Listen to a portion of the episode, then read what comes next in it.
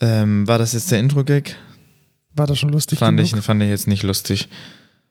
Haben wir irgendwas Lustiges? War das der Intro-Gag? Die Frage nach dem Intro-Gag? Nee, das hatten wir schon mal.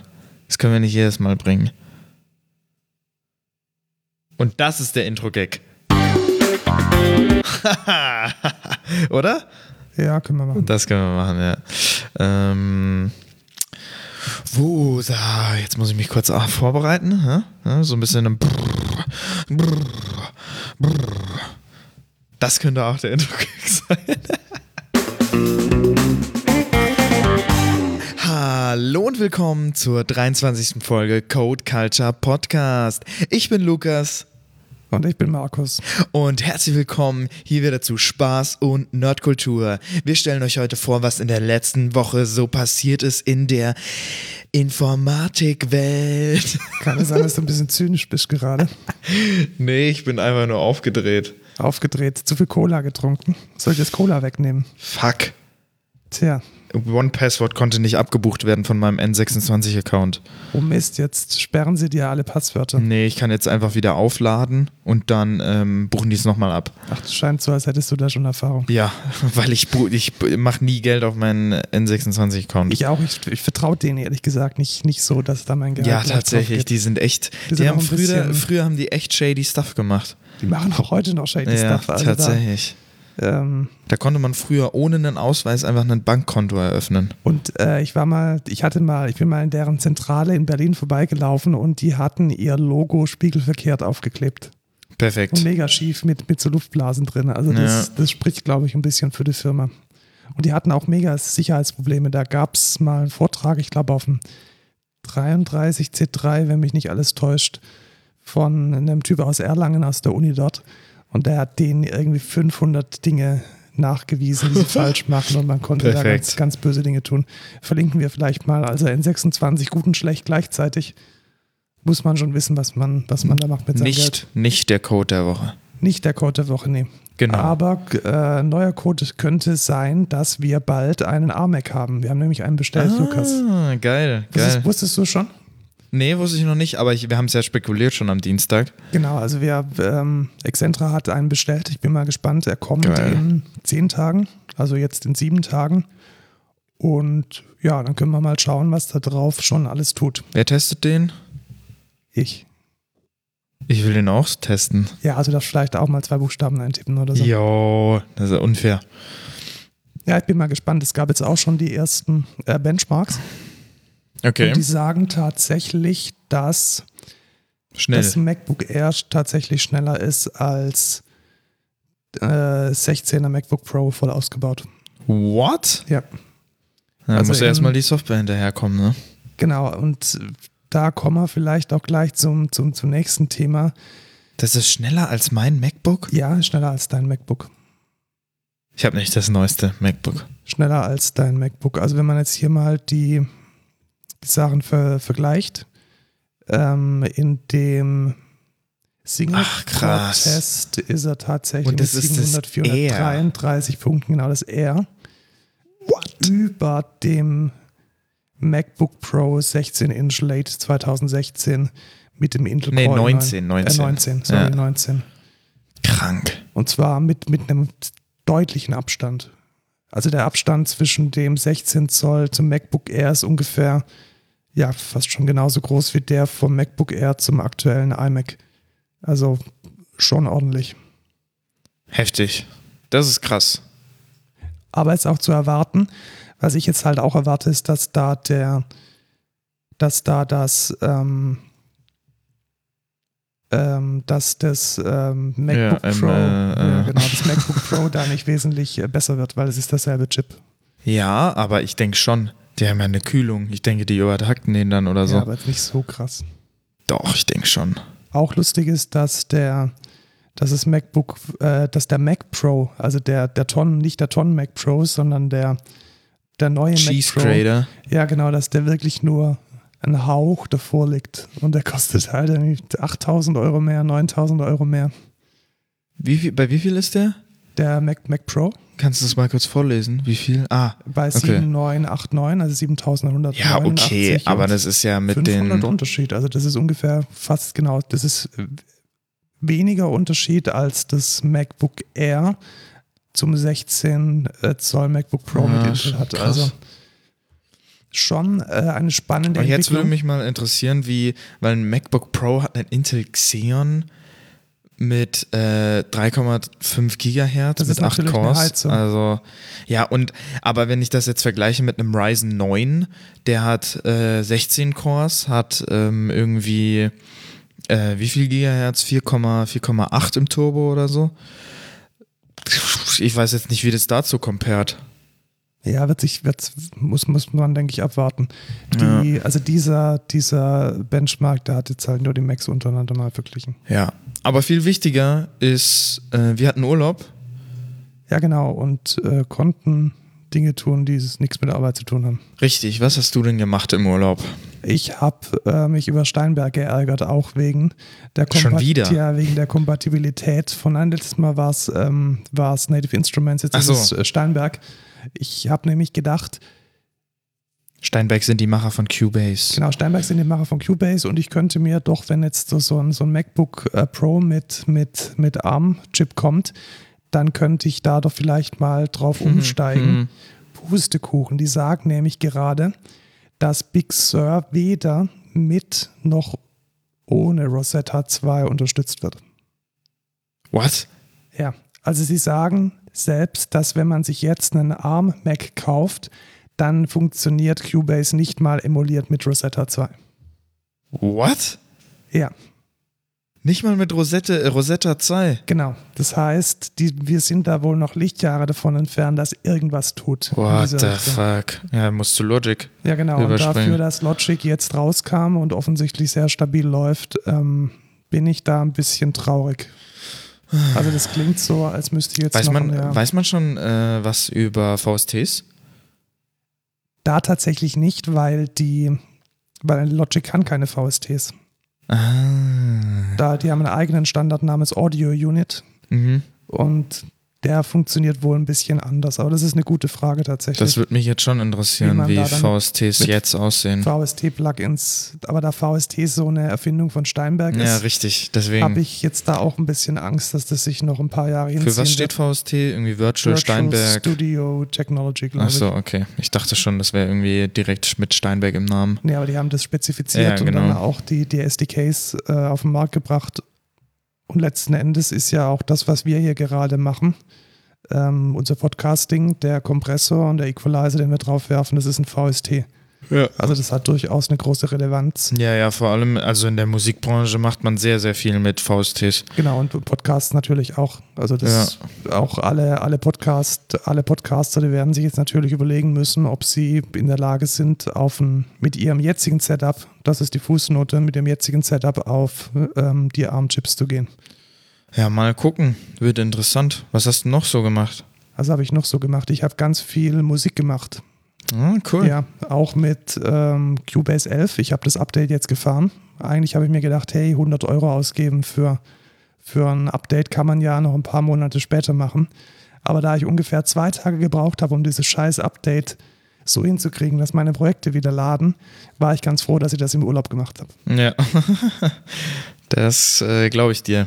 Deswegen jetzt auf Cubase 11 und alles ist nice. Was hast du denn gemacht? Ich habe äh, Serien geguckt. Also ich habe endlich äh, Breaking Bad fertig geguckt.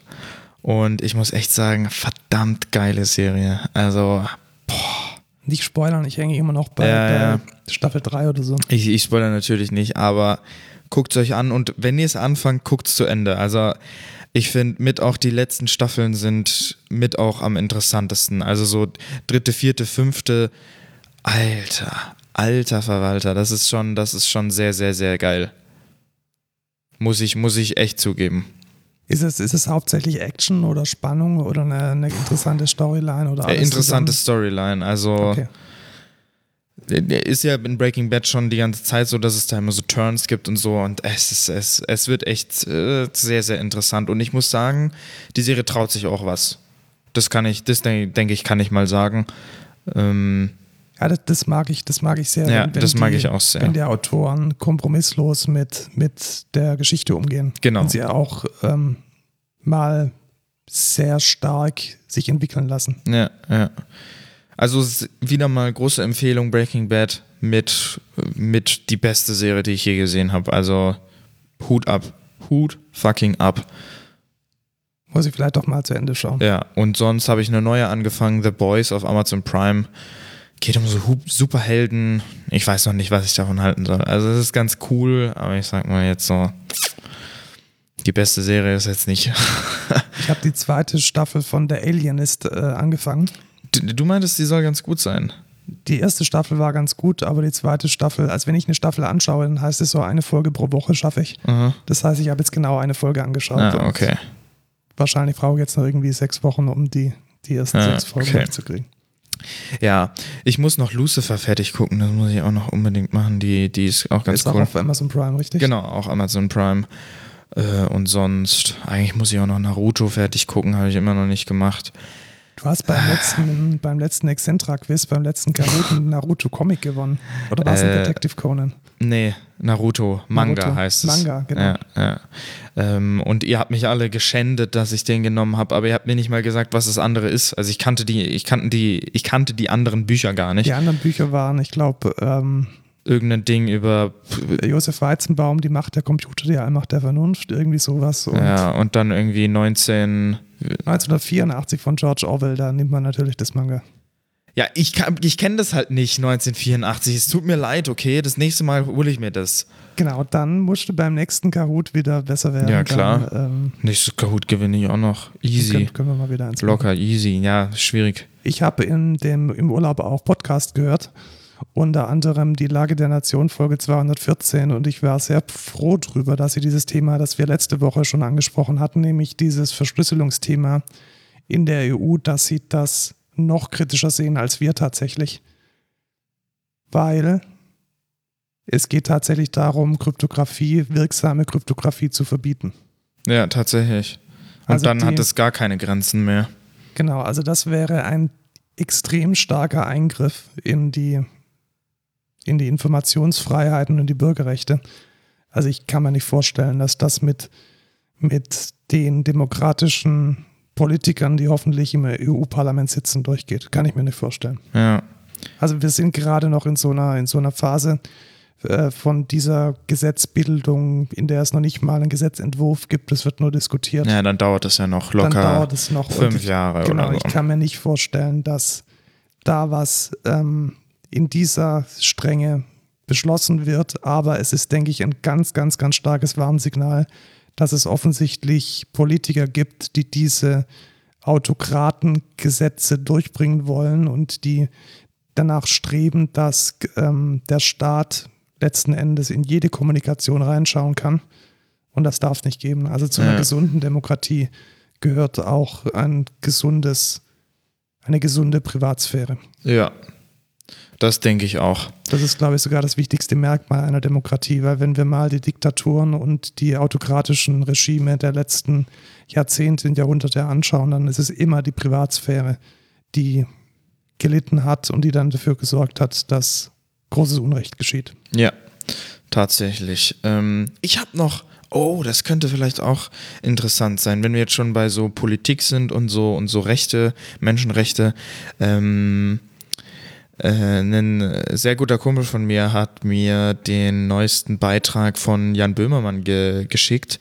Und zwar hat er einen Beitrag zum VW-Konzern gemacht. Oh, spannend. Äh, sehr, sehr interessant. Und zwar ging es da jetzt mal so grob zusammengefasst. VW ist ja da äh, damals äh, durch Hitler auch, hat ja den Käfer massenproduziert etc. pp. Und die meinten ja, ja, das wollten sie gar nicht. Äh, wir wurden ja gezwungen unter, unter SS und was weiß ich nicht alles. Und äh, nachweislich äh, haben die sogar gefragt, ob die noch mehr Zwangsarbeiter haben können oder äh, mehr Leute aus dem KZ äh, für sich arbeiten lassen. Und ähm, danach haben sie gesagt, es passiert nie wieder, haben in Brasilien genau das gleiche gemacht, unter einem Dikta, unter einer Diktatur äh, Zwangsarbeiter ausgenutzt. Und äh, haben dann nochmal das gleiche in Afrika gemacht und machen jetzt das gleiche in China. In, in ach, ich weiß gar nicht mehr, wie es heißt. Äh, da werden die ja die Uiguren oder so, äh, werden da ja, in Die KZs. muslimische Minderheit. Äh, genau, werden da ja in KZs ähm, festgehalten und die bauen im Zentrum von irgendwie so 30 KZs, wo irgendwie eine Million von denen sind, bauen die, die äh, ein neues Riesenwerk für VW. Äh, ja, well fucking played. äh, Finde ich äh, kritisch auf jeden Fall. Ja, das ist tatsächlich ziemlich doof. Und jetzt erinnere ich mich, ich habe tatsächlich nicht den Beitrag selbst gesehen, sondern eine Berichterstattung davon. Ich glaube in der Taz oder in der, im Spiegel stand's. Und die haben auch gemeint, ist sehr gut recherchiert, er hat jetzt keine irgendwelche Geheimnisse Ja. äh, preisgegeben. Also es war jetzt nicht so, dass das nicht schon früher bekannt war, aber hat es halt echt gut zusammengetragen, Ja. um dann auch mal eine Gesamttragweite von diesem Handeln, welches sich über Jahrzehnte hinwegzieht, äh, darzustellen. Ja, richtig. Übrigens geht es BMW, also hier vor unserer Haustür in München, die haben das nicht wesentlich besser gemacht, aber ich denke, die haben die NS-Zeit sehr, sehr gut aufgearbeitet im BMW-Museum. Mhm. Also wer da mal Zeit hat in München, neben der BMW-Welt ist so eine, so eine Helix und da ist das BMW-Museum drin. Und da ist auf der, auf der ganz oben, also sozusagen direkt unterm Dach, unterm Glasdach, eine, eine sehr eindrückliche Ausstellung, in der die, die Zwangsarbeitssituation im Kontext von BMW aufgearbeitet wird und ziemlich transparent dargestellt. Das fand ich sehr beeindruckend. Ja. Ähm, hoffen wir, dass äh, VW sich da vielleicht äh, jetzt einen Denkzettel verpasst und äh, mal guckt, ob sie das nicht vielleicht anders angehen können Und es geht am besten, so wie es Böhmermann gemacht hat, mit, mit Presse. genau, Und den Finger ähm, drauf zeigen genau. und öffentlich machen. Richtig. Und so finde ich es auch gut. Ich habe noch was gemacht. Ich habe wieder viel Zeitung gelesen und ich habe ein sehr interessantes Interview mit Anke Domscheit-Berg. Ich weiß nicht, ob du die kennst. Das ist so eine äh, Politikerin im Bundestag, Fraktion der Linke, allerdings nicht in der Partei Die Linke, sondern nur in der Fraktion. Und die ist relativ stark äh, im Bereich Netzpolitik aktiv und hat da auch einen guten, einen guten Background, war früher bei McKinsey Beraterin in, im Bereich der Informatik. Ihr Mann ist ähm, an vorderster Front bei Wikileaks am Start in Deutschland. Oh, okay, Long krass. story short, sie hat eine sehr, sehr, sehr gute ähm, Einschätzung zur Corona-Warn-App, mit der wir ja unseren Podcast hier gestartet haben, Stimmt. gegeben vor, vor langer, langer Zeit Ja. und ein paar Dinge gezeigt, die einfach noch nicht gut sind. Zum Beispiel, dass ganz, ganz wenige nur ein positives Ergebnis tatsächlich in der App angeben. Ja, das, das denke ich mir auch. Und das ist das Problem, weil einfach der Prozess kacke ist. Mhm. Oder dass dieser ganze PIN-Prozess, äh, wo, wo äh, man Tests, die nicht komplett digital ablaufen, über eine Telefonhotline managen muss, dass das letzten Endes überhaupt nicht funktioniert und dass die einzigen, die wirklich gut durchlaufen, die einzigen Prozesse sind halt die, die sofort von Anfang an äh, mit diesem QR-Code und dann mit dieser App verbunden sind. Also man kann ja auch sein positives Ergebnis direkt in der App sehen. Mhm.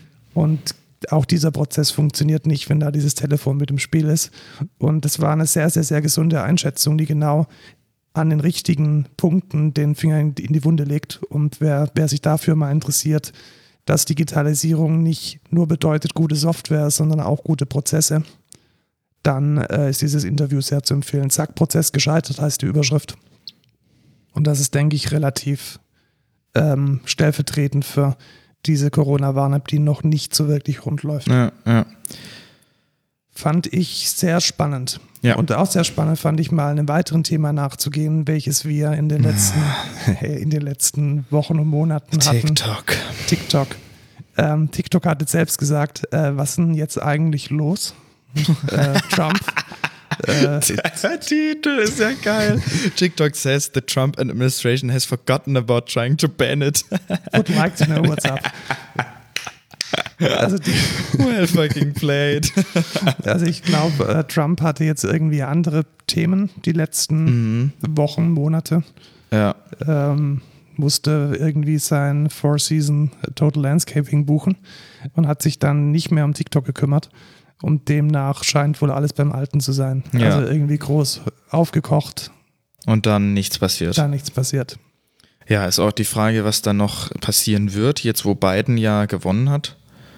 Aber Ich denke, dass da nichts mehr passiert. ja, ich denke auch nicht. Ich frage mich, ob da noch was passiert mit äh, Huawei in dem Sinne. Ja, das könnte sein. Also ich glaube vor allem, dass da auch in Europa was passiert, weil ganz viel der 5G-Infrastruktur wird über Huawei oder Huawei, wie man es auch immer aussprechen mag. Huawei Äh, ist eine, die native, also die originale Aussprache, Ja, aber aber ich glaube, in Europa sagt keiner Huawei, sondern alle nur Huawei. ja. ähm, whatever, 90 Prozent der, der 5G-Technologie oder eine andere große Zahl kommt tatsächlich von aus China. Und das gilt es zu vermeiden, nach der Meinung ja. Naja, von vielen. Das sehe ich auch so ein bisschen, weil letzten Endes ist es eine regimetreue, eine regimetreue Firma. Und das ist in China gerade nicht besonders gut um Grundgesetze und Menschenrechte steht, das wissen wir Mhm. alle. Und ob wir da diese Technologie, die potenziell das Zentrum und die Zentrale einer neuen Infrastruktur ist, unter die Obhut eines autokratischen Systems stellen wollen, weiß Ja. ich jetzt nicht so. Hongkong kämpft ja immer noch, soweit ich weiß. Ja, genau. Also das ist ja auch wieder ein bisschen unter den Teppich. Äh, ist ja wieder, es war ja für kurze Zeit mega Thema, ähm, aber es ist immer noch ongoing. Ich habe da letztens auch einen Artikel gesehen, wie sich die äh, vor Cyberverfolgung quasi schützen und die haben halt, die meisten benutzen AirDrop, um halt zum Beispiel Dokumente sich zu schicken und benutzen dann aber auf dem iPhone äh, kein Face Unlock und kein Touch ID, weil wenn die, wenn die Polizei die festnimmt, Genau, dann können sie ist- mit Beugehaft erzwingen, genau, dass sie. ist, ist nämlich nicht, ähm, also ein, wenn du einen Code hast, ist das Information und die darfst du verweigern, wenn du dich selbst incriminatest, also wenn du selbst dich quasi, äh, wie nennt man das im Deutschen? belastest. Genau, wenn du dich selbst belastest. Aber ein Gesicht oder dein Fingerabdruck wäre jetzt keine Information in dem Sinne. Und da kann die Polizei einfach von dir verlangen, dass du das auf dein Handy, also dass du dein Handy entsperrst mit deinem Finger oder deinem Gesicht und dann können die da die Informationen rausholen. Genau, es ist generell auch zu empfehlen, die, die Tastenkombination von seinem Handy zu wissen, wie man ähm, den Fingerabdruck oder Face ID so deaktiviert, dass beim nächsten ähm, Einloggen ganz sicher nach dem Passwort gefragt wird. Das kann man machen. Ja. Ja, genau, das wäre es mit den News, glaube ich. Ja, das war der sehr, sehr politisch. Äh, wir haben noch drei News. Ach so, das war der tatsächlich. Rückblick, ja, jetzt- stimmt. das war nur der Rückblick. Ja, ja, das verschwimmt. Vielleicht, Naja. vielleicht machen wir auch da mal nur ein, ein Kapitel draus. Whatever, ich habe noch drei News ähm, im, im Pad stehen.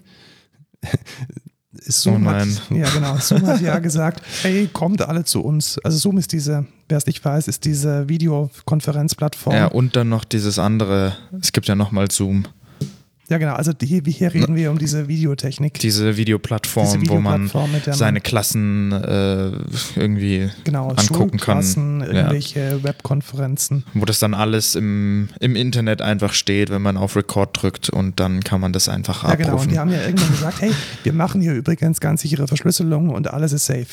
Ja, haben sie halt gelogen, ne? ja, genau. Also End-to-End-Encryption gibt es gar nicht. Ähm, Gab es zumindest zu diesem Zeitpunkt nicht und das sagt tatsächlich die FTC. Also diese amerikanische Oh. Behörde. Und wenn die das sagt, also die lassen da nicht mal so schnell eine Falschmeldung raus. Nee. Ich glaube, da ist ein bisschen was schiefgegangen. Also das ist für mich ein weiterer Grund, ähm, Ja, Zoom, Zoom, ist, soweit es kommt geht, zu vermeiden. Ja. Was, was ist eine gute Alternative, wenn man komplett Open Source sein möchte? Jitsi, wobei das auch ein bisschen instabil ist, muss ich sagen. Kann man aber selbst hosten. Und ansonsten, Teams. genau, Microsoft Teams ist wahrscheinlich, im, zumindest jetzt im Gegensatz zu Zoom, der, äh, das kleinere Übel dazu. Ja, das stimmt auf jeden Fall. Sonst kann man auch noch, was gibt's da noch? Ah, ich habe da letztens irgendwas, ich komme nicht mehr drauf. Irgend so eine Videoplattform. Ich komme nicht mehr drauf. Naja. Also es gibt noch Big Blue Button, die sind noch relativ bekannt. Nee, ich weiß es nicht mehr. Das war irgendwie so ein. Ach ja, hier. Omigle. Ja, oh gut. Da mache ich jetzt keine Webkonferenzen mit. Und Stell ich dir glaube, vor, du machst immer so random. Als 36-Jähriger habe ich da auch nichts zu suchen. Ja, stimmt. Da kannst du ja erst wieder, wenn du 60 bist, drauf. Gut, kommen wir zur nächsten News. Ähm, die die, die äh, EU verklagt mal wieder Amazon. Ach, schon wieder. Ja, genau. Rat mal, was die gemacht haben. Also die Amazon lässt ja andere Händler auf ihre eigene Plattform. Genau, analysiert die dann, um ihre eigenen Produkte auf der Plattform besser darzustellen und dass die Leute ihre Produkte kaufen. Ganz genau. Also zuerst lassen sie dann, öffnen sie ihren Marktplatz, um dann andere ins kalte Wasser springen zu lassen.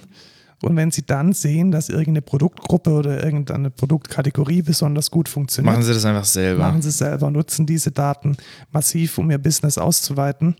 Und äh, das ist vielleicht gar nicht mal so geil. Nee, tatsächlich. Also, das ist schon eigentlich ziemlich shitty. Genau, also das ist so ein klassisches, ein klassisches äh, Kartell. Und deswegen ist da jetzt auch die Europäische Kartellbehörde voll am Start. Nice. Und ja, Was machst du jetzt da? ich krieg ähm, Unsichere Passwörter. Genau, ich krieg den Hinweis jetzt live und in Farbe, dass eine, ja, das ist auch ein geiles Feature von OnePassword. Ich habe gerade ein, eine Nachricht bekommen, dass, ähm, Kompromittierte Genau. Website. Ja, ja, das hatte ich auch. dass ähm, eine, eine Plattform, die ich benutze, um Mockups zu machen, dass die offensichtlich irgendwie in den letzten 24 Stunden kompromittiert wurde. Finde ich eine spannende Info. Ja. Naja, aber geht's weiter mit den News. Genau. Die letzte News. Wie schaut denn dein Instagram aus, Lukas? Ach so, ja, das. Oh mein Gott. Instagram, also ich muss sagen, das neue Design ist scheiße. Ähm, Also Instagram hat ein neues Design. Soll ich dir ein Geheimnis verraten? Ich hab's noch gar nicht. echt? Ja, du ich bin nur auf Lacker. Ich bin noch auf dem alten. Ähm, es ist natürlich immer, immer so ein Design-Change, vor allem so, wie, so gravierend wie der jetzt ist, ist immer ungewohnt und im ersten Moment ist es immer kacke, aber mh, es growt meistens an die User. Bei dem Update muss ich sagen, Alter, es will halt keiner. Also es gibt jetzt unten in der, in der Leiste Ja, ich weiß, wer es will. Die Leute, die bei Instagram das äh, Geschäftsmodell entwickeln. Ja, ja, genau. Also die, die pushen jetzt ihren Shop und da muss ich auch fragen, what the fuck? Wer auf Instagram Sachen kauft, hat, glaube ich, die Kontrolle über sein Leben verloren. Und noch besser natürlich merken sie jetzt, wie sie rechts von TikTok überholt werden. Ja. Und natürlich Und werden jetzt machen sie jetzt einen Button für Reels, was Exakt. ein, einfach TikTok ist. Genau. Ja. Also ich finde es schon relativ frech. Sie haben ja, am Anfang war es ja eine, eine reine Bilderplattform. Dann haben sie gemerkt, dass Snapchat anfängt mit Stories sehr großen Erfolg zu haben. Nee, nee, anders ist es. Anders ist es. Sie hatten, es war eine reine Bilderplattform. Dann haben sie gecheckt, oh, Wein hat, hat Videos. Oh, wie cool, so sieben Stimmt, Sekunden und dann, Videos. Dann konnte man im Feed sieben Sekunden Genau, dann Videos konnte haben. man im Feed Videos reinmachen. Und dann haben sie gecheckt, oh, Snapchat hat Stories. Voll geil. Machen wir das einfach auch?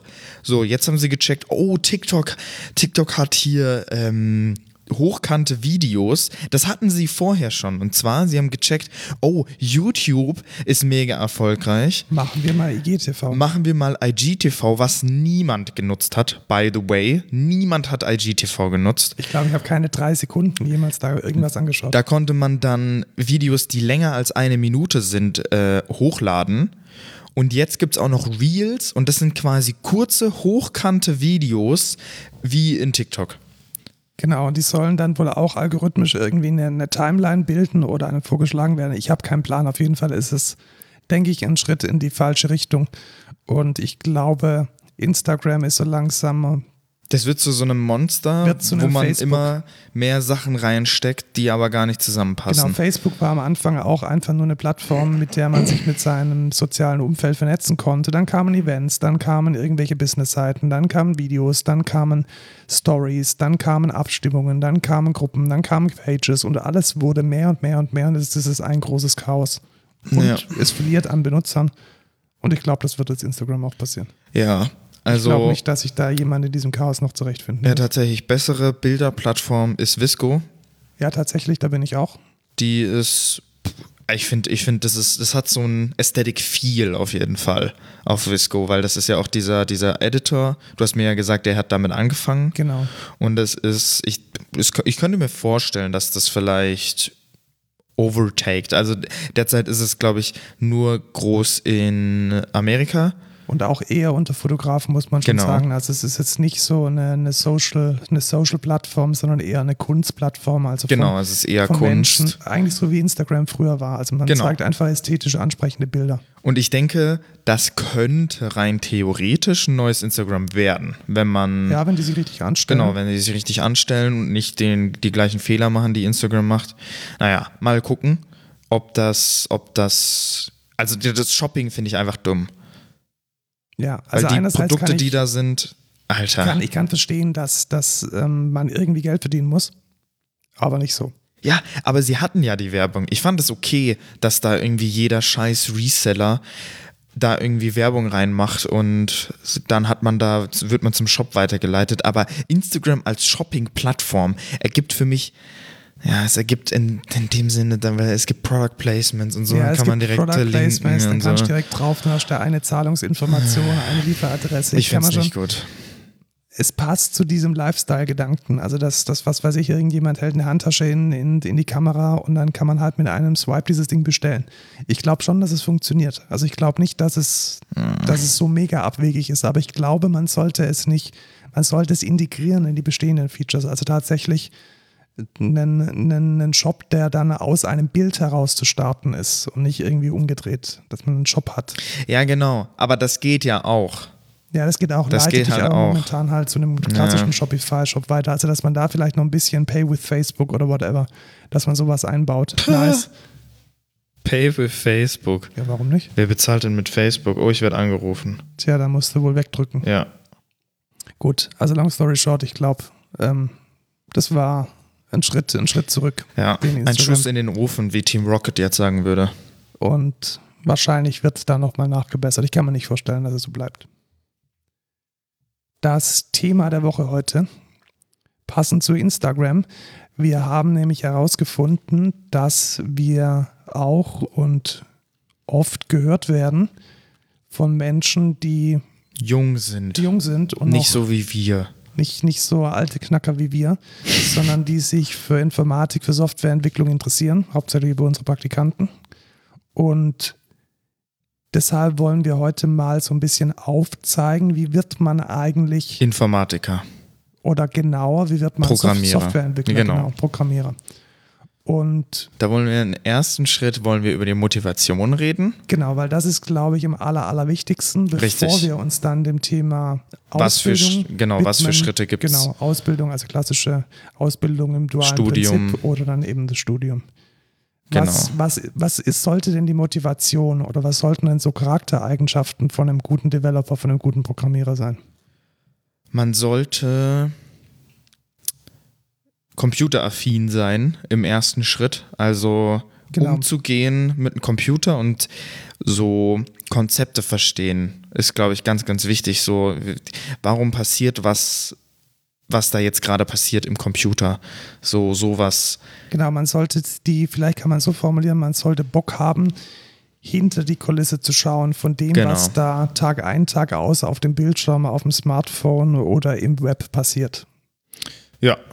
Also man sollte so eine in gewisser Weise Lust an der Dekonstruktion haben. Man, man muss Bock drauf haben, dieses System, das man da hat, und wenn es nur eine Google-Anfrage ist, wenn es nur irgendwie Videos auf TikTok anschauen, was passiert da technisch und welche Komponenten, welche Systeme, welche Konzepte sind da am Start. Wenn einem das interessiert, also jetzt mal übertragen aufs Auto, man fährt nicht nur das Auto, sondern man macht die Motorhaube auf, man schaut mal den Motor an, man überlegt sich, wie sich das mit der Kraftübertragung funktioniert, wie das mit, Aber das juckt ja keinen.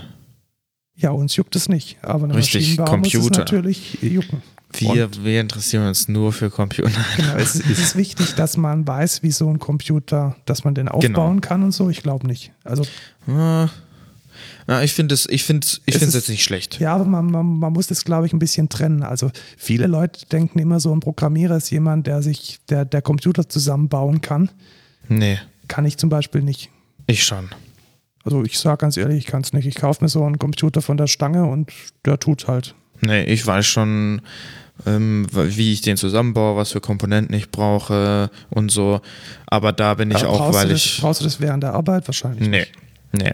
Aber ich finde, ich finde es trotzdem gut. Also bei manchen Sachen kann man sich durch tieferes Wissen so auf, auf tieferer Ebene auch sehr viel erschließen, finde ich. So, wenn du, wenn du das gesamte Konzept verstehst, verstehst du auch leichter, was, was vielleicht in bestimmten Situationen passiert. Ja, gerade beim Thema Performance und so, da ist es schon, schon genau. ganz spannend zu wissen. So, was, was passiert da, wie funktioniert eine CPU und so.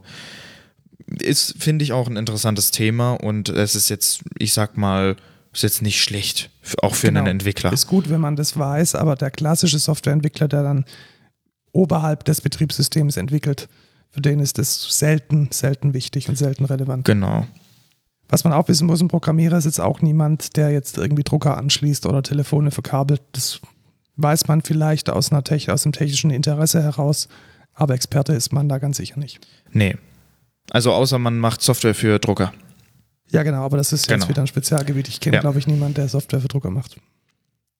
Naja, wir können ja mal bei Xerox anfragen und dann ähm, fragen, was die da für Scheiße machen. Dann braucht man eine ziemlich, ziemlich, ziemlich hohe Frusttoleranz. Also das ist, glaube ich, eine der wichtigsten Charaktereigenschaften, die man, die man so mitbringen muss. Ja, Ah, ja, wobei, ich finde es, ich finde es schwierig. ja, weil man muss auch zum, zum richtigen Zeitpunkt wissen, dass man auf dem Holzweg ist. Genau, man muss auch frustriert sein können.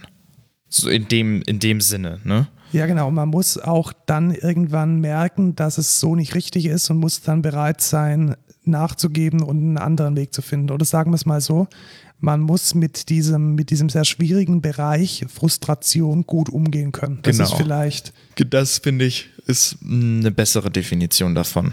genau, weil letzten Endes ist es immer so, dass äh, man als Softwareentwickler Probleme löst. Genau, wir sind Problemelöser eigentlich. Genau, also man kriegt eine, eine Anforderung, die erstmal, jemand hat ein Problem. Oder jemand hat eine Anforderung, die meistens ein Problem ist oder ein Problem lösen soll. Genau. Und der Entwickler ist dann derjenige, der dieses Problem löst. Also wenn man mit dem Zustand ein Problem zu haben oder ein Defizit zu haben, welches man dann überbrücken möchte oder welch, gegen das man entwickelt, wenn man damit nicht klarkommt, dann ist man als Entwickler falsch. Genau. Vielleicht kann man das auch am besten vergleichen mit, mit einem Rätsel. Ich glaube, ein gutes Rätsel ist, ist ganz ähnlich zu dem, was ein Entwickler macht. Also ein Genau, Rätsel eine, eine elegante Lösung finden. Genau, ein Rätsel, und die, die, ein gutes Rätsel hat eine elegante, evidente Lösung. Und das Problem ist vielleicht jetzt auf den ersten Blick komplex oder schwierig. Mhm. Aber die Lösung, die ist gut, evident, einfach und für jeden ersichtlich funktioniert. ja. Und das ist, glaube ich, so der Bereich, wie man sich den, den Softwareentwickler von seiner intrinsischen Motivation vorstellen muss oder die Softwareentwicklerin. Mhm. Also nochmal zusammengefasst, man muss gut mit Frustration umgehen. Man muss einen Spaß daran haben, hinter die Dinge zu schauen und Probleme gut lösen zu können. Mhm. Und wenn man es am besten vergleichen kann mit etwas, dann mit dem Lösen von Rätseln. Ja. Und man sollte Interesse am Computer haben, weil jetzt insgesamt, das ist natürlich, äh, es hängt alles mit dem Computer zusammen. Und ganz praktisch, man muss mit diesem Ding schnell und gut arbeiten können. Also Aber nicht im ersten Schritt. Also das kann auch Schritt. noch werden. Ja, aber ich habe immer so das Gefühl, wenn man das, also wenn man jetzt drei bis vier Jahre vor dieser Kiste gesessen ist und man findet immer noch nicht den Mauszeiger, dann wird es auch nichts mehr. Dann braucht man Mac, weil dann wird der irgendwann ganz groß. Ja, oder wenn man irgendwie nicht schnell tippen kann. Also es gibt ah, so, aber das, äh, ich mache einfach für alles, mache ich mir so ein Hotkey und dann paste ich immer alles für jedes Wort. Mhm. Ich kann, ich kann zum Beispiel nicht wirklich schnell tippen. Also es geht. ja, aber du, du, du sitzt vor dem Rechner und es fühlt sich gut an. Ja, dich. das stimmt. Und es gibt auch Menschen, die sitzen vor diesem Rechner und das, der Rechner fühlt sich wie ein Fremdkörper an. Ja. man, man hat da so ein bisschen Angst davor. Es ist kein Werkzeug, sondern es ist so ein un, unverständliches Etwas. Genau. Und ich glaube, das darf man nicht mitbringen. Richtig. Man Also- muss wissen, wie man damit äh, umzugehen hat. Und äh, wenn man das noch nicht kann, muss man es lernen. Genau. Und vielleicht habt ihr jetzt auch gemerkt, wir haben jetzt gar nicht irgendwie gesagt, man muss gut sein in Mathe, man muss in Informatik eine, eine Eins haben oder so. Das ist auch gut, wenn man das hat. Aber ich glaube, diese Dinge, die wir jetzt genannt haben, sind jetzt erstmal die Grundmotivation. Genau. Und Um man sollte in Informatik eine. Eins haben. Ja, es ist auf keinen, keinen Fall ein Fehler. Ja, aber, aber auch in Informatik in der Schule geht es auch nicht ums Programmieren, sondern da geht es, äh, du machst irgendwie Excel oder äh, ich mache jetzt CAD-Software und das hat dann auch nicht wirklich was mit Softwareentwicklung zu tun. Also, genau, also Informatik in der Schule ist noch ein ganz ja, anderes Thema. genau. Also, genau. Ziemlich broken. Übrigens, ich möchte, bevor ich es vergesse, noch einen Punkt hinzufügen, weil man kann auch ein Softwareentwickler werden ohne ein Studium, ohne ja Quereinsteiger. Ich, ich möchte Freelancer mit aufnehmen in die Liste. Ja, ich weiß, was du meinst, so diese, diese Digital Natives. Genau, ich bin, ich bin hier Freelancer und mache irgendwie Webseiten, sind für mich auch Softwareentwickler oder ich mache hier ein Python-Skript für dich, in dem ich ein Freelancer bin, ist für mich genauso ein Informatiker wie jetzt jemand, Ja, der. legit. Genau, da, da kommen wir dann später drauf. Genau, aber lass uns jetzt mal die einzelnen Möglichkeiten. Also man hat jetzt gemerkt, man hat so Bock auf diesen Computer und man würde gerne Software schreiben. Genau. Das hat man jetzt äh, erkannt. Und jetzt gibt Richtig. es da natürlich eine gewisse Fertigkeit, die man erlernen muss. Fertigkeit? Ja, ne, also man muss Fähigkeit. Fertigkeit Nee, und Ferti- Fähigkeit. Was heißt Fertigkeit? Das ist dasselbe wie Fähigkeit. Ah, okay, gut. Du hast, man- ich glaube, du hast es gerade erfunden. Ich google es kurz. Ja, mach mal. Äh, die man erfüllen muss, um handwerklich und auch von den Konzepten, die man dann umsetzen Tatsächlich, möchte. das Wort gibt's. Ja, hast du wieder ein neues Wort gelernt. Die Fertigkeit. ja. Bei der Ausführung bestimmter Tätigkeiten erworbene Geschicklichkeit, Routine, Technik. Das trifft es doch relativ gut, oder? Kenntnisse, Fähigkeiten. Krass, Fertigkeit. Ja. Also man braucht diese Fertigkeiten und es gibt verschiedene, verschiedene Möglichkeiten, sich die anzueignen. Und so die zwei wichtigsten, die sind hier sogar in einem Podcast vertreten, weil Lukas, du hast eine Ausbildung gemacht. Genau, das ist der bessere Weg. Und ich habe den besseren Weg gemacht, Nee, nee, nämlich nee. äh, studiert. Nee, nee, nee. Ausbildung. Das ist der Studium, lernt das Ausbildung, Ausbildung, Studium. Ausbildung. Wir können ja unsere Hörer entscheiden lassen, indem wir jetzt beides mal vorstellen. Ja, okay. Dann darf ich aber die Ausbildungen Ja, vorstellen, natürlich, ich oder? habe ja keinen Plan davon, obwohl ich ein Ausbilder war. Okay. Ich habe eine Ausbildung zum Fachinformatiker für Anwendungsentwicklung gemacht. Welche, welche Fächer gibt es denn da noch? Also du warst jetzt Anwendungsentwickler und dann gibt es Welche Fachrichtungen? Fachrichtungen. Genau, ja. es gibt auch noch den FISI, das ist der Fachinformatiker für Systemintegration. Und es gibt jetzt auch noch den Fachinformatiker für Daten- und Prozessanalyse und den Fachinformatiker für digitale Vernetzung.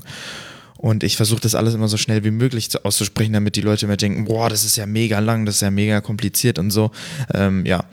Aber Fachinformatiker für Anwendungsentwicklung ist Das ist der eigentlich Klassiker, mit dem man dann Programmierer wird. Genau, Softwareentwickler. Ja. Und der Fisi ist der Kabelaffe. Äh, ich meine natürlich der, der Systemadministrator in dem Sinne, also der kümmert sich um Netzwerke im ersten Schritt und um Rechner, um Rechenzentren, äh, Firewalls, so Kabel, LAN, VLAN etc. pp. Also das ist auch eine wichtige Aufgabe und die kann auch spannend Und- sein. ja, und und ich muss nicht finde- immer nur Kabel stecken. Genau, und dieses Kabelaffe, das ist einfach nur eine Meme. Ich meine das nicht ernst. Ich finde, ich finde die Fisi-Fachrichtung auch mega interessant und auch so Serververwaltung und so finde ich persönlich auch ziemlich ansprechend, muss ich sagen. Also geht mir genauso, das ist fast schon ein Hobby von mir. Also ich habe auch irgendwie so einen V-Server rumstehen und mache hier zu Hause Dinge mit meinem Raspberry Pi.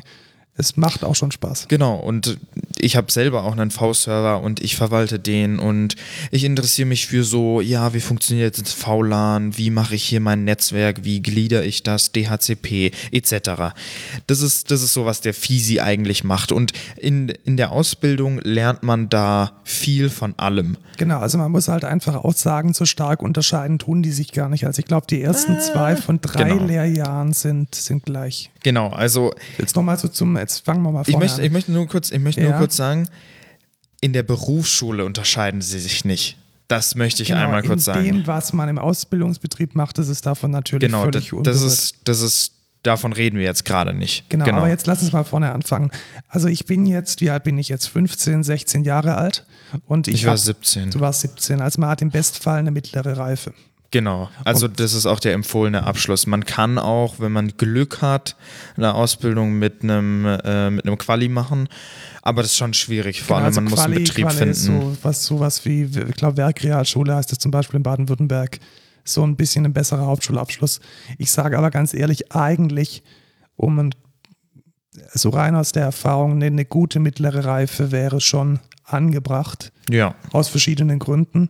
Einmal, weil sehr viele Abiturienten auch Fachinformatiker lernen.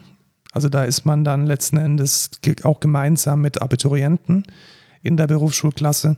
Und man hat auch viele Studienabbrecher, die dann auf Fachinformatiker-Ausbildung umschwenken.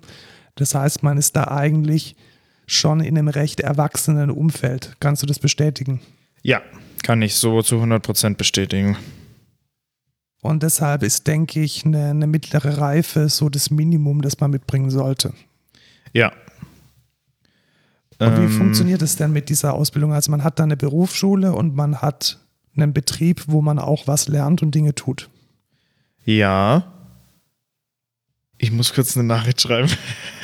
Die scheint sehr wichtig zu sein. Ja, das, Also war echt, das war echt sehr wichtig. Ähm, genau, also man hat eine Berufsschule, man geht zur Berufsschule. Ähm, bei uns hier funktioniert das immer in Blockwochen. Man hat dann immer zwei Wochen Arbeit, eine Woche Berufsschule. Und ich sag mal so, Berufsschule ist jetzt nicht so geil, weil die Lehrer meistens eher weniger Bock haben und man auch nicht so viel lernt. Aber das kommt auch auf die Berufsschule an, auf die Lehrer etc. Ja, also ich habe auch, ich kenne ja euren Lehrplan und ich muss schon sagen, hat jetzt aus meiner Sicht erkennbare Lücken. Ja, Also selbst wenn man jetzt davon ausgeht, dass man alles davon weiß, so viele wie ich, also viele Dinge sind einfach völlig sinnlos und andere Dinge sind äh, hart an der Praxis vorbei und wiederum andere Dinge sind einfach nicht tief genug. Ja, Und- obwohl ich sa- sagen muss, also wenn man mit dem dritten Jahr vorbei ist, hat man die Basics. Ja, genau, aber man, man hat eine Basis. Aber Genau. es ist nicht so, dass man jetzt da dann am Ende fertig ist und ähm, die Weisheit mit Löffeln gefressen hat Ja. und sich nicht mehr weiterentwickeln Aber, muss. aber man versteht dann wenigstens so Prinzipien wie OOP oder Datenbanken schon auf einem tiefen Level. Also man, man muss dann sagen, Leute, die sich jetzt ohne Unterricht in so eine Datenbank, in eine relationale Datenbank reinfinden müssen, wissen nicht so viel wie jemand, der eine Ausbildung Ja, darin das hat. denke ich auch. Also gerade so die, das kann, das kann man, glaube ich, so abschließen. Als Fachinformatiker Anwendungsentwicklung, man hat viel gelernt über Datenbanken, man hat viel gelernt über objektorientierte Entwicklung, Ja, man hat keine Entwurfsmuster gelernt, man hat wenig über Softwarearchitekturen gelernt. Und mathematische, theoretische Grundlagen kommen auch nicht so oft vor. zumindest in dem, wo in dem, in den, in den Jahren, wo ich jetzt gemacht habe, von 2017 bis 2020. Der Lehrplan hat sich ja jetzt geändert Genau, mit, den neuen, mit den neuen Fachrichtungen. Und ich denke, vor allem aufgrund der, aufgrund der Abschlussprüfung, die wir gemacht haben, in denen Entwurfsmuster sogar vorkamen, denke ich mal, da wird sich noch was ändern. Und ich denke, die hören auch auf Feedback tatsächlich. Ja, hoffe ich Das- auch. Also das muss gerade, ich- dass es jetzt sowas wie digitale Vernetzung ist, das ist ja letzten Endes eine, eine Cloud-Software-Architektur. Genau, oder Datenanalyse, das Genau, ist ja Daten- und ML. Prozessanalyse ist genau Machine Learning, ähm, Prozess, ähm, Frameworks. Das geht schon alles in die richtige Richtung.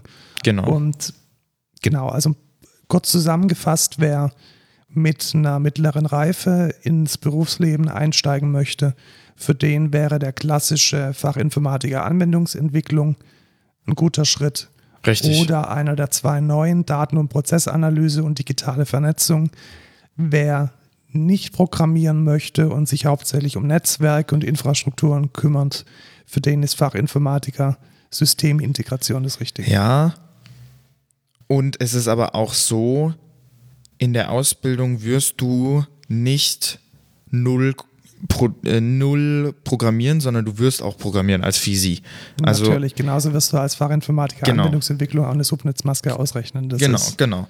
Und das, das, möchte ich, das möchte ich aber einfach dazu sagen, weil viele in meinem Jahrgang waren Fisis und meinten so, hey, ich will doch gar nicht programmieren, ich bin Fisi, bla bla bla, aber es gehört dazu. Also man braucht auch Grundwissen von jeder anderen Fachrichtung und das gehört einfach zum Informatikerberuf dazu. Und was ich auch noch sagen möchte, ist, die Ausbildung ist sehr abhängig vom Betrieb und in manchen Betrieben lernt man viel, in manchen Betrieben lernt man nicht so viel, in manchen wird man ausgenutzt und in manchen gar nicht. Und ich sag mal so viel, dass eine Ausbildung sehr, sehr viel Praxis hat. Also ihr könnt euch ja ausrechnen, stimmt. wie viele Wochen ihr ja in der Arbeit verbringt. Und ihr werdet sehr, sehr viel praxisbezogenes Wissen erlernen in drei Jahren. Das kann ich euch so sagen. Und da ist dann halt die Frage, ob man dann da die richtigen Dinge macht, die einen weiterbringen, oder ob man da dann Dinge macht, die vielleicht jetzt nicht so das sind, was einen fachlich weiterbringt. Und da gibt es, denke ich, auch große Unterschiede zwischen Genau. den Betrieben.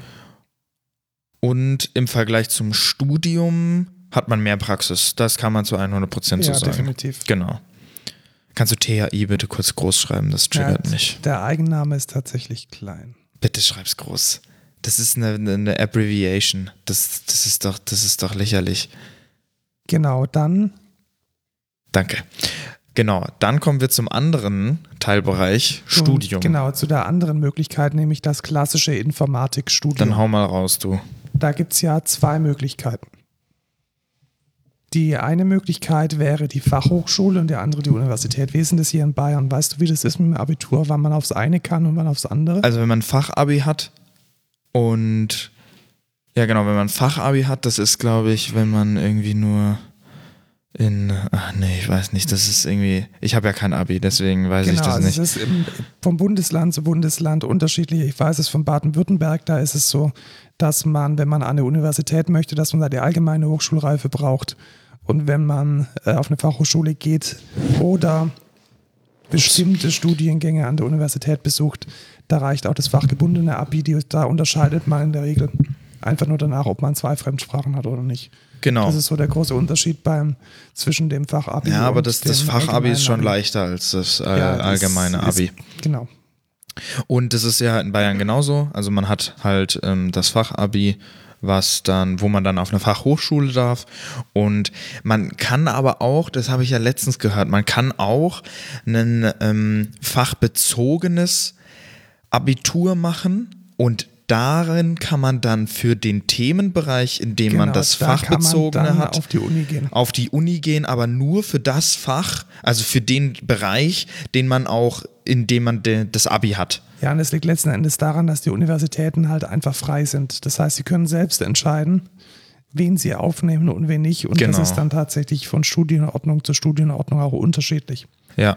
Jetzt möchte ich aber mal so ein bisschen drauf eingehen, was denn jetzt der Unterschied ist zwischen einer Fachhochschule und einer klassischen Universität. Und ich stelle jetzt da einfach mal die zwei gegenüber, die ich gut kenne. Einmal die THI, da habe ich nicht selbst studiert, sondern da habe ich jetzt äh, zwei Bacheloranden, zwei Bachelorarbeiten betreut und kenne da auch den Lehrplan ziemlich gut.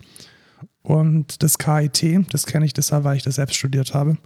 Und da auch KIT ist das Beste, die beste Das ist die beste Uni in Deutschland, genau. ein bisschen stolz darf man sagen. Ja, Das- ja, ja. Du würdest ja auch sagen, dass deine Ausbildung das Beste ist, was man machen kann. ja, ist es auch. Also, ja, ist es. Also zu 100 Prozent. Das heißt, bei beiden, bei beiden Aussagen komme ich gut weg, das ist super. Ähm, die, genau, und das KIT, welches dann ähm, auch einen Bachelor of Science in Informatik anbietet. Und wenn man die beiden jetzt mal miteinander vergleicht, dann wird einem relativ schnell auffangen, auffallen, die Fachhochschule ist wesentlich praktischer. Was Oh. bedeutet praktischer? Praktischer heißt, das äh, Programmieren und das tatsächliche, ich sage jetzt mal, ergebnisorientierte Arbeiten, das angewandte Arbeiten ist an der Fachhochschule deutlich präsenter. Vergleichen wir jetzt zum Beispiel mal die Mathematik, die man in der THI im Bachelorstudiengang hat. Da sehe ich jetzt hier mathematische Grundlagen 1 und mathematische Grundlagen 2. Vergleichen wir das jetzt mal mit dem KIT.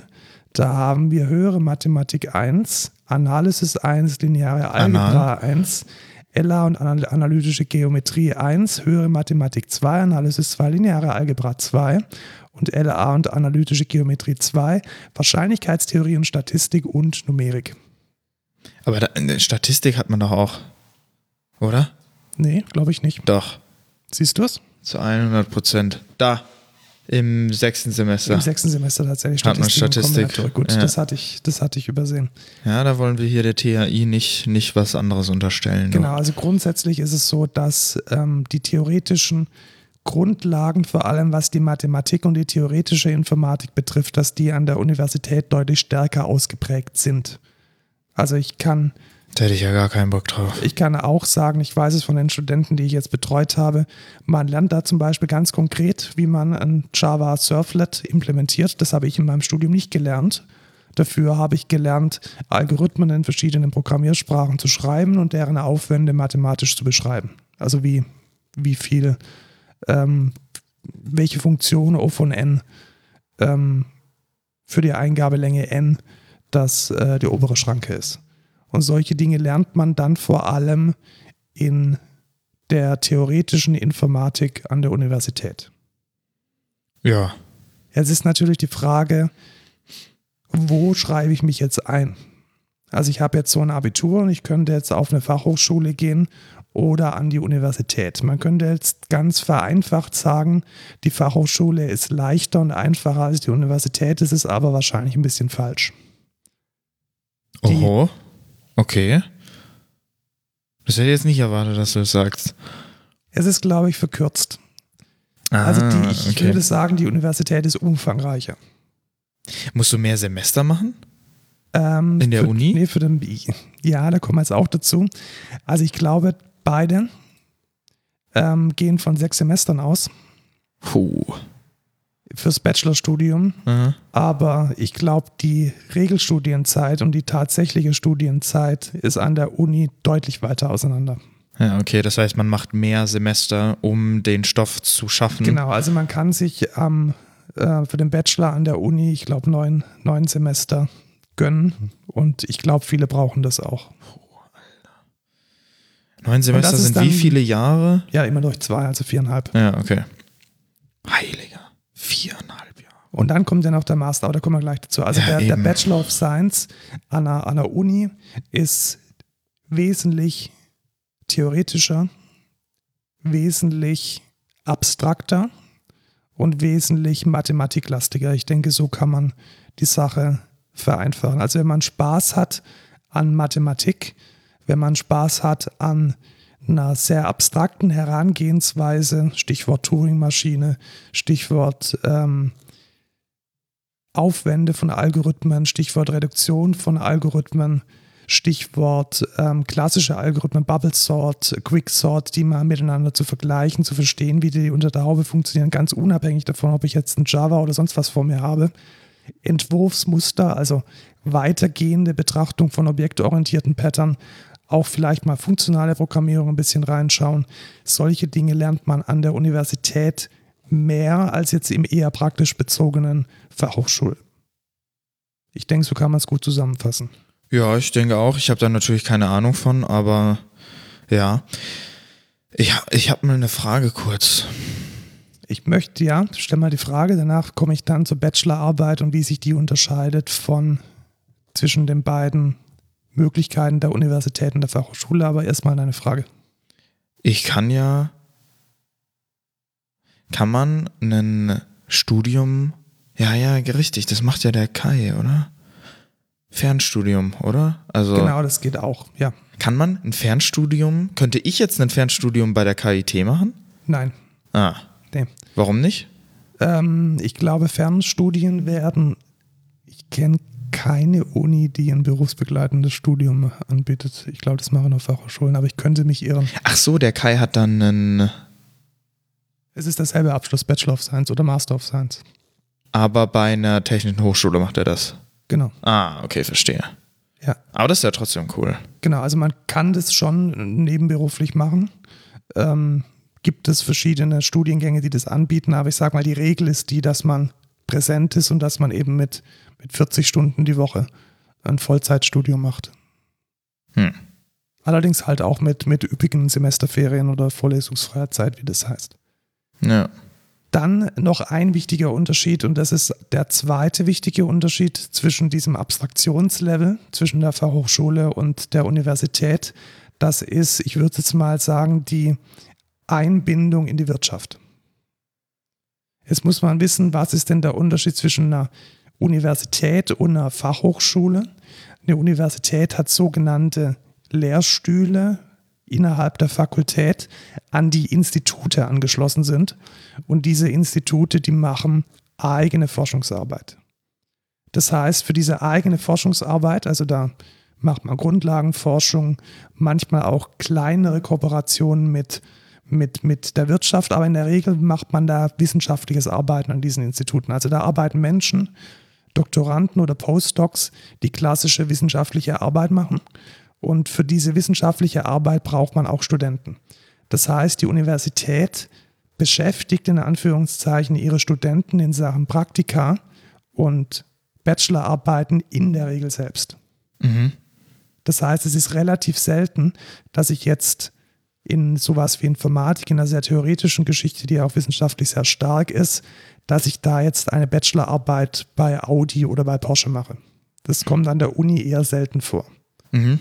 Da würde man eher an einem Institut eine Bachelorarbeit machen und hat vielleicht ein bisschen ähm, Verbindungen zu einem echten Projekt in der Wirtschaft, aber hauptsächlich findet das an einem Institut statt. Und das dann eben auch für alle praktischen, äh, also für alle Praktika und für alle Seminare. Ja. Und bei der Fachhochschule ist es anders. Da ist es schon so, dass es da von Anfang an die Einbindung der Wirtschaft gibt und dass man da auch im fünften Semester ein Praktikum bei einer Firma macht und dass man auch in der Regel seine Bachelorarbeit bei einer Firma dann schreibt oder mit einer Firma zusammen. Warum? Weil an der Fachhochschule nicht geforscht wird. Also da gibt es keine Professoren, die ein ganzes Team haben, welches wissenschaftliche Arbeit macht. Okay. Das ist ja sehr interessant, ey. Was bedeutet das denn, wenn du promovieren möchtest, also wenn du Doktor werden möchtest oder wenn dir das wissenschaftliche Arbeiten, also das Schreiben von wissenschaftlichen Artikeln, ganz ohne einen direkten Zusammenhang mit der Wirtschaft Spaß macht, dann solltest du natürlich wohin gehen? An die Uni. Genau. Aber sonst an die Fachhochschule. Also man kann schon sagen, ich würde es, ich würde es nicht sagen, dass es ein Entweder-Oder ist. Also es ist jetzt nicht so, natürlich auch Leute, die, die an der Uni studieren, sind in der Wirtschaft relativ, ähm, relativ schnell fassender Fuß. Ähm, Kenne ich auch einige gute Beispiele von Leuten, die das sehr gut gemacht haben. Ich denke, es ist eher die andere Sichtweise. Es gibt, es gibt halt zwei Geschmacksrichtungen. Genau, also wenn ich weiß, ich möchte wissenschaftlich arbeiten, ist man an der Fachhochschule falsch. Das ist, glaube ich, der Mhm. richtige, der richtige, die richtige Zusammenfassung. Ja, sehr interessant auf jeden Fall. Dann geht es weiter. Nach dem Bachelor kommt der Master. Genau. Also klassisch muss man jetzt auch sagen, eine Universität lässt die Leute relativ ungern nur mit einem Bachelor gehen. Mhm. Das ist so ein bisschen aus der Tradition heraus. Früher war es ja so, dass es den Bachelor nicht gab. Ja, sondern es gab nur den Master. Nee, das ist damals Diplom. Ach so, sowas, was du hast. Genau, ich hatte noch, ich war einer der letzten Jahrgänge, die ein Diplom haben, zumindest in Karlsruhe. Und da gab es dieses, diese, diese, diese Abkürzung mit sechs Semestern, sieben Semestern, die gab es da gar nicht. Das heißt, man hat dann immer so seine 10, 11, 12, manchmal auch 13, 14 Semester gemacht und die wurden dann abgeschlossen mit dem Diplom und das war dann sozusagen der große Abschluss. Und aus dieser, aus dieser Denkweise heraus ist es auch so, dass ganz viele Universitäten heute den Bachelor irgendwie so als eine Zwischenetappe sehen und eigentlich davon ausgehen oder das gerne hätten, dass ihre Bacheloranden dann auch den Master machen. Mhm. Das bedeutet dann auch, wenn ihr denkt, hey, drei Jahre sind eigentlich genug, ich möchte eigentlich relativ schnell in die Wirtschaft gehen, dann ist vielleicht auch eine Fachhochschule der qualifiziertere Bachelorabschluss. Das ist jetzt vielleicht ein bisschen opinionated, aber ich glaube schon, dass man mit einem Bachelor aus einer Fachhochschule, der relativ praktisch orientiert ist, ein bisschen arbeitsfähiger ist als mit einem, ich sag mal, halblebigen wissenschaftlichen Bachelor von der Universität. Wenn man jetzt seinen Master machen möchte, ist es vielleicht ganz gut, wenn man von Anfang an auf eine Uni geht, die praktisch das ganze Programm schon als Gesamtkonzept ähm, im Studienplan vorsieht. Das ist jetzt aber natürlich nur deine Meinung. Ne? Also, genau, das ist meine Meinung. Also, oder mein Tipp, sagen wir es mal so. Natürlich gibt es Menschen, die machen ihren Bachelor an der Fachhochschule, wechseln dann die Fachhochschule, bleiben an der Fachhochschule, machen dort ihren Master, gehen von der Fachhochschule an die Uni, haben dann vielleicht ein bisschen Stress, ob es anerkannt wird oder nicht. Das sind dann halt immer so die Details, die man klären muss. Aber ganz grundsätzlich, wenn man wissenschaftlich arbeiten möchte und wenn man einen Master ähm, anstrebt, dann ist meiner Meinung nach die Uni der, ja, der vielleicht der bessere Weg, der einfachere, der, der so ein bisschen besser geteert ist. boah, kann ich jetzt nichts zu sagen. Ja. Und Das was war's, man, oder? Ja, was man, nee, was man da vielleicht noch sagen kann, bei einem Master, da kann ich jetzt nicht so sagen, das ist jetzt hier so und da anders. Äh, ein Master ist die Spezialisierung. Also da lohnt es sich wirklich in die, in die Modulhandbücher der einzelnen Unis reinzuschauen, was ihr im Master machen könnt. Also in welche Fachgebiete da an, angeboten werden, ob das jetzt KI ist, maschinelles Lernen, Rechnerarchitektur, Betriebssysteme basteln, Datenbanken, irgendwelche Wirtschaftsgeschichten. Das ist dann ganz stark davon abhängig, wie sich die Universität aufgestellt hat. Mhm. Dann gibt es noch so Mischformen, die man studieren Na, kann. alle weg. Alle scheiße. Also wenn du, wenn du Informatik machen willst, dann machst du Informatikstudium. Das ist jetzt aber Wirtschaftsinformatik. gemein, weil ganz viele von deinen Kollegen sind Wirtschaftsinformatiker. Ja, ich weiß schon. Gut, also es gibt, es gibt. Aber weißt du, weißt du, was ich so interessant finde? Jeder, jeder Wirtschaftsinformatiker, den ich bisher getroffen habe, ich glaube, also wirklich fast jeder, hat mir gesagt, ja, wenn er jetzt nochmal anfangen könnte zu studieren, hätte er Informatik genommen. ja, das liegt vielleicht daran, dass sich bei uns eher die sammeln, die halt programmieren wollen. Also ja, richtig. Also wer, wer programmieren will, der sollte einfach Informatik nehmen. Das weiß man Wer halt jetzt irgendwie Excel-Tabellen machen will, der, so. der sollte Wirtschaftsinformatik. Ja, also äh, lo- long story short, es gibt so Mischformen. Ähm, ich versuche mich jetzt diplomatisch auszudrücken. Ich bin da auch nicht so der riesige Da fehlt Freund eine. von Wirtschaftsinformatik, Informationswirtschaft, ähm, Bioinformatik fällt mir noch ein, medizinische Informatik gibt es noch. Musikinformatik. Musikinformatik, genau, da hatten wir Und was, was macht Flo? Flo.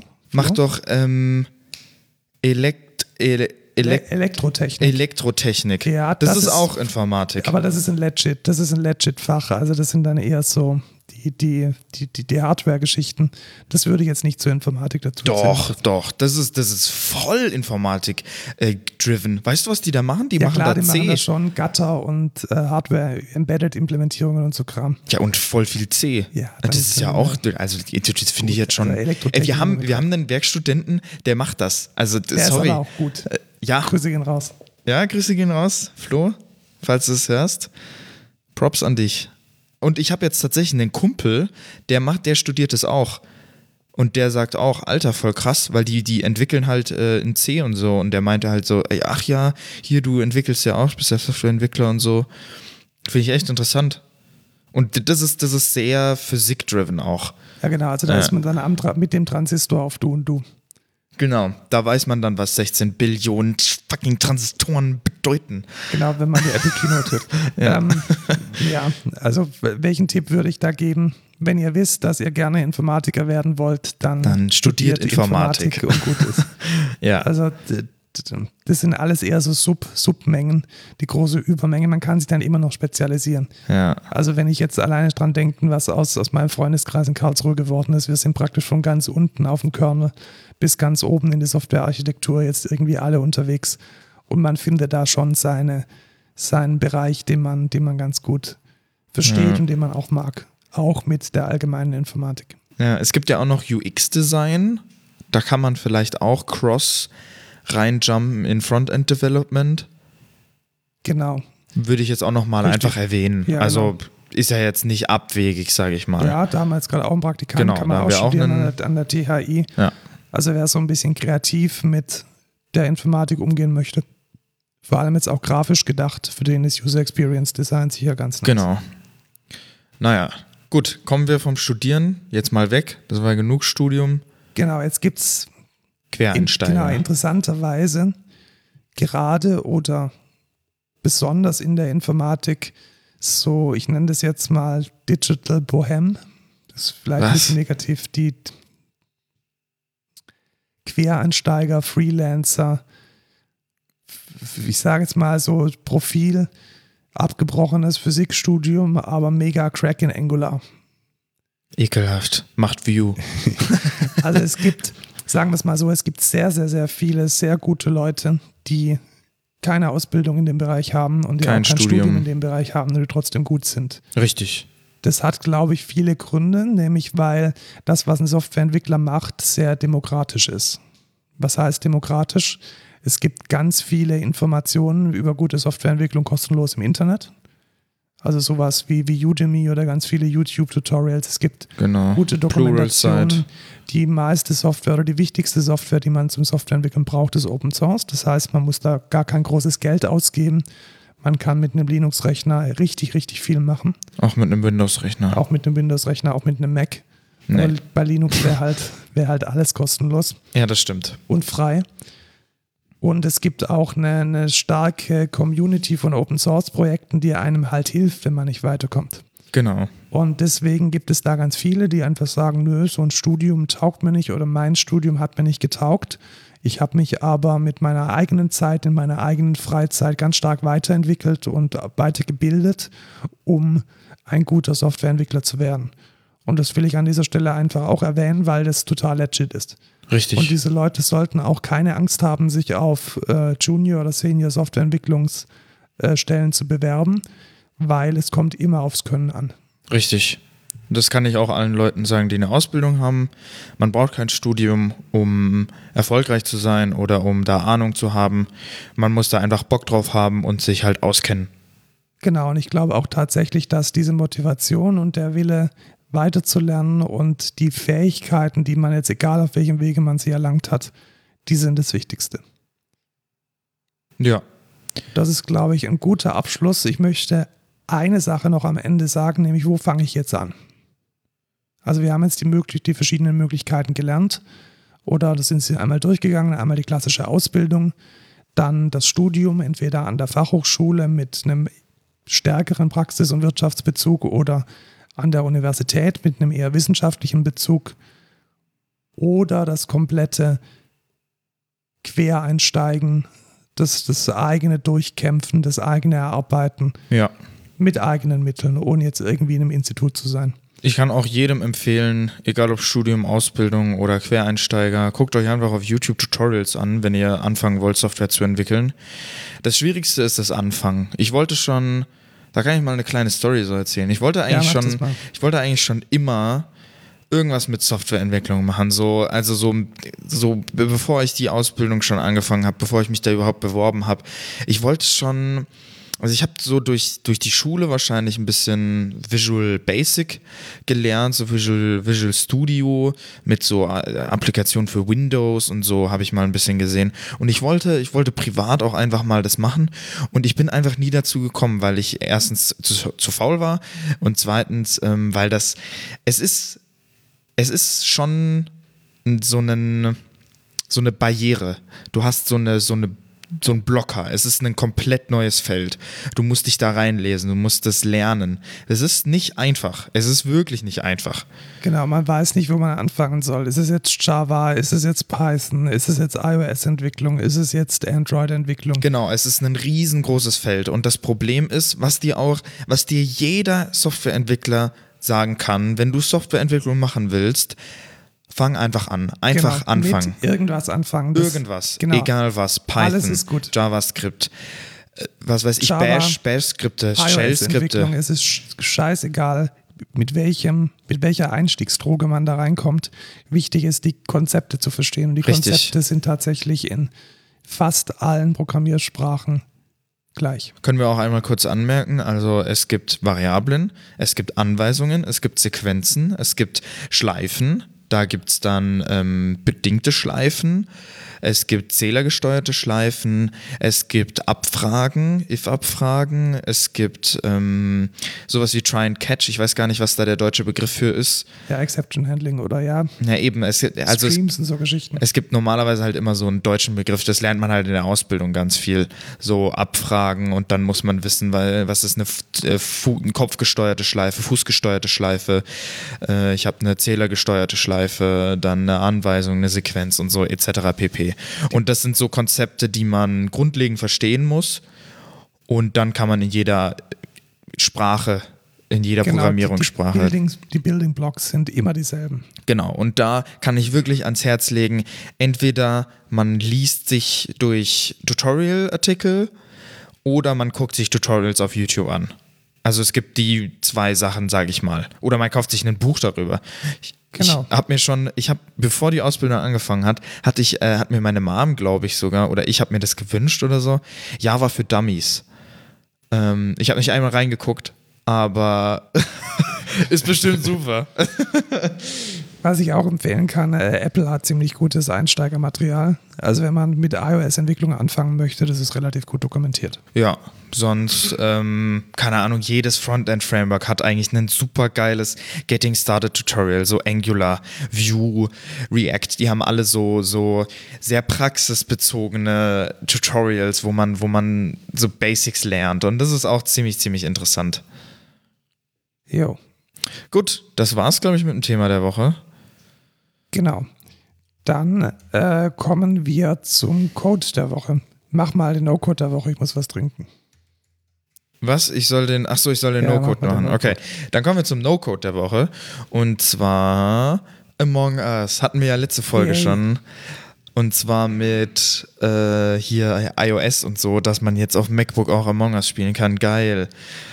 Ähm, Was ist es denn, dieses Among Us? Among Us ist ein kleines Partygame, kann man sagen. Und zwar geht es darum, das kann man auf dem Handy spielen, Android oder iOS oder auf einem Windows-PC. Und da geht es darum, dieses, dieses Konzept von, also es basiert tatsächlich auf Mafia. Früher hieß es auch Space Mafia im ersten Schritt, äh, Entwicklungstitel oder so. Und wer das kennt, oder ich nenne noch andere Spiele, die genauso sind. Also es gibt noch Werwolf, das kennen viele, das basiert quasi auch auf dem Prinzip. Es gibt zum Beispiel auch das, das, das, das Gesellschaftsspiel äh, Agent Undercover, es gibt Trouble in Terrorist Town als Computerspiel. Das, die basieren alle eigentlich auf dem gleichen Prinzip. Und zwar, es gibt bestimmte Leute, in Among Us sind das Crewmates, die sind die Guten, die wollen quasi Tasks machen, um äh, das Objective zu füllen. Also zum Beispiel das Schiff reparieren oder bestimmte äh, Tasks machen auf dem Raumschiff, damit das Raumschiff wieder läuft, etc. pp. Und dann gibt es aber Leute, die nennen sich Imposter in Among Us und diese sind quasi nicht bekannt. Also am Anfang der Runde weiß man nicht, wer die Bösen sind und die Imposter wollen alle Crewmates umbringen. So, dass das, äh, so dass die halt tot sind. Das ist deren Objective. Es läuft so ab, dass während der Runde kann man nicht reden miteinander, kann man nicht kommunizieren und man, man läuft quasi rum und hat nur auch eine bestimmte Sicht, so eine Top-Down-Perspektive.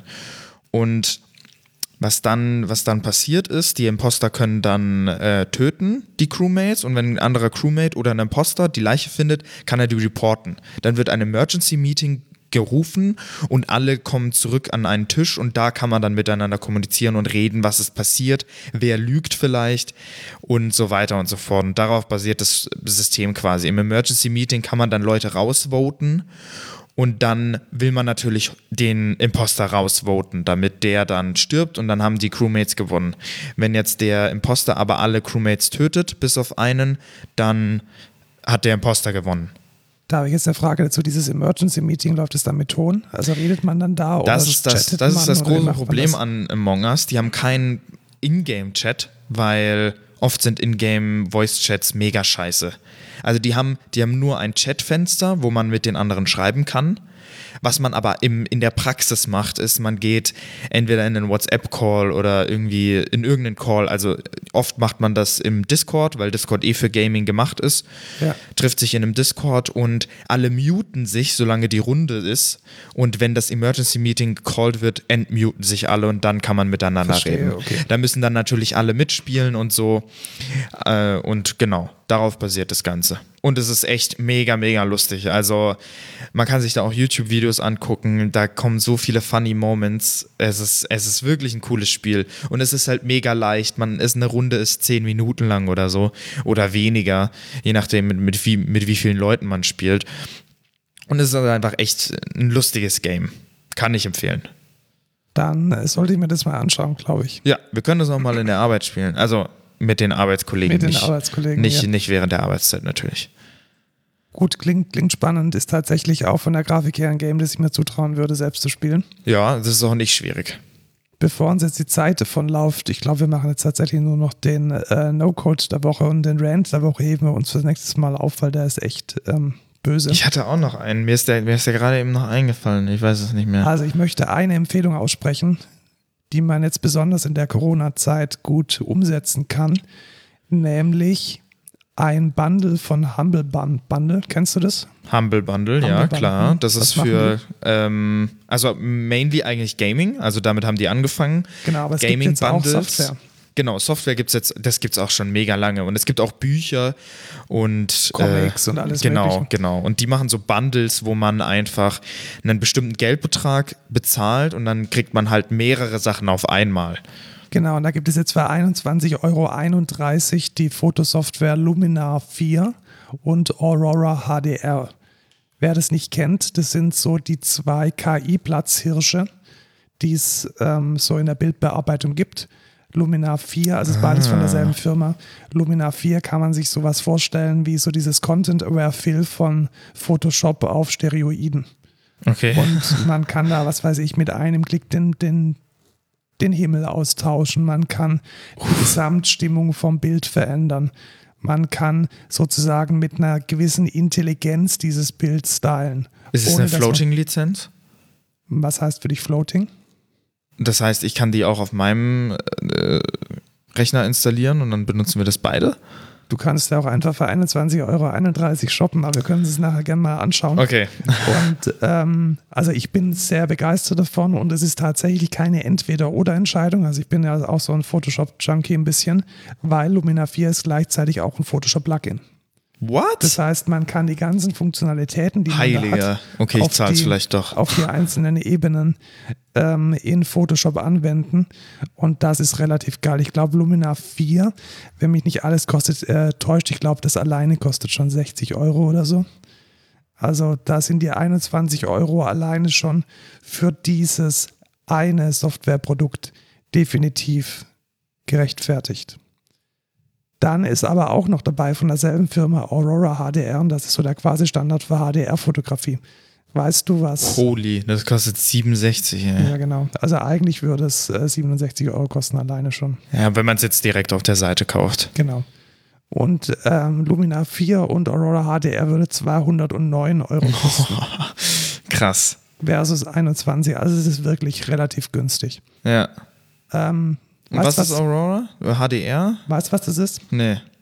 Das, Also, das boostet das Image zu genau, HDR? das macht, was? genau. Ah, Also okay. du kannst da deine, deine RAW-Dateien reinpacken und die schmeißen dann da Algorithmen drauf, welche dann die Farbinformation auf einem anderen Spektrum abbilden, sodass das Bild besonders farbintensiv ausschaut. Geil.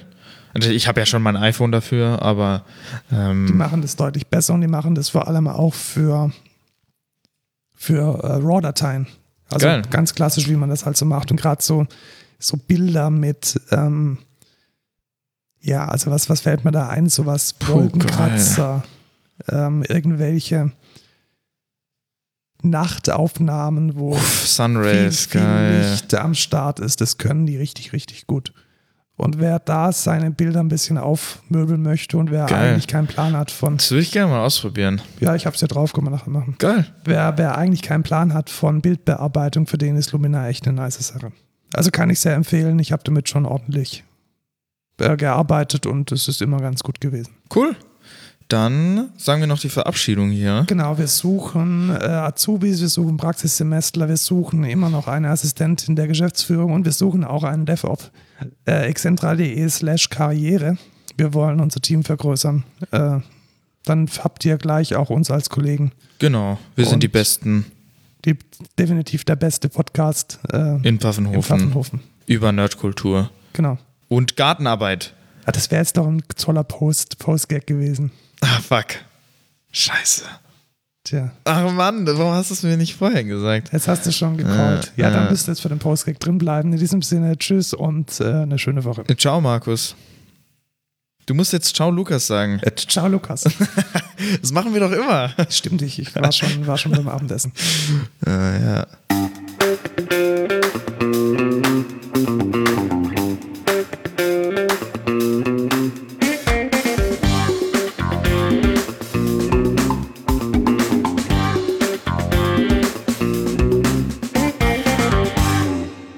Jetzt nochmal Gartenarbeit erwähnen? Oder? Ja, genau, Gartenarbeit nochmal.